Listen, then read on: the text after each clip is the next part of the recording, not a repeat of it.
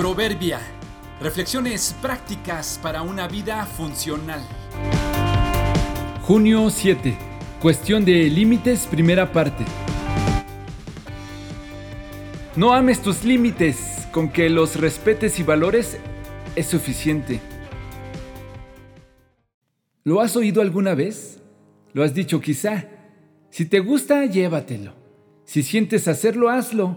No te limites. Déjate llevar por tus instintos. Escucha a tu corazón. No pienses, solo ama. Si Dios te dio con qué, entonces úsalo. ¿Qué tanto es tantito? Una no es ninguna. Mientras no le hagas daño a nadie, haz lo que quieras. El corazón nunca miente. Y así podríamos seguir en una larga lista de frases o ideas que nos animan a pequeñas licencias y permisos, suponiendo que ningún daño provocarán.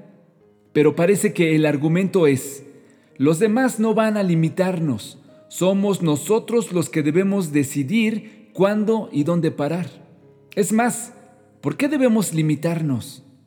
Muchos suponen que los límites estorban y que no hay que fijarse en ellos, sino encontrar la forma de saltarse las trancas y evitar a quien se te oponga, que los límites solo restringen.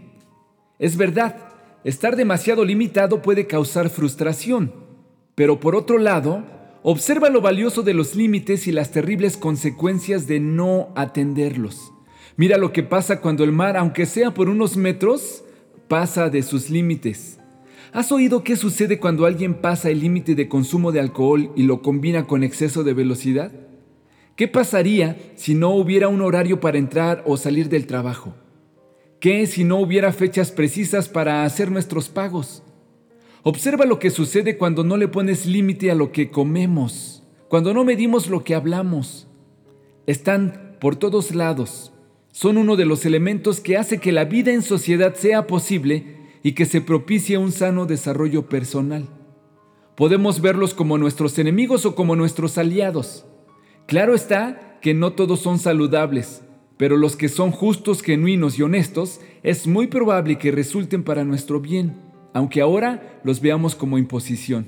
No digo que amemos los límites, solo que los respetemos y los valoremos. Son más necesarios de lo que alcanzamos a entender. Maldito todo el que robe terreno a su vecino cambiando de lugar los límites de su propiedad. Y todo el pueblo responderá, amén. Deuteronomio 27, 17.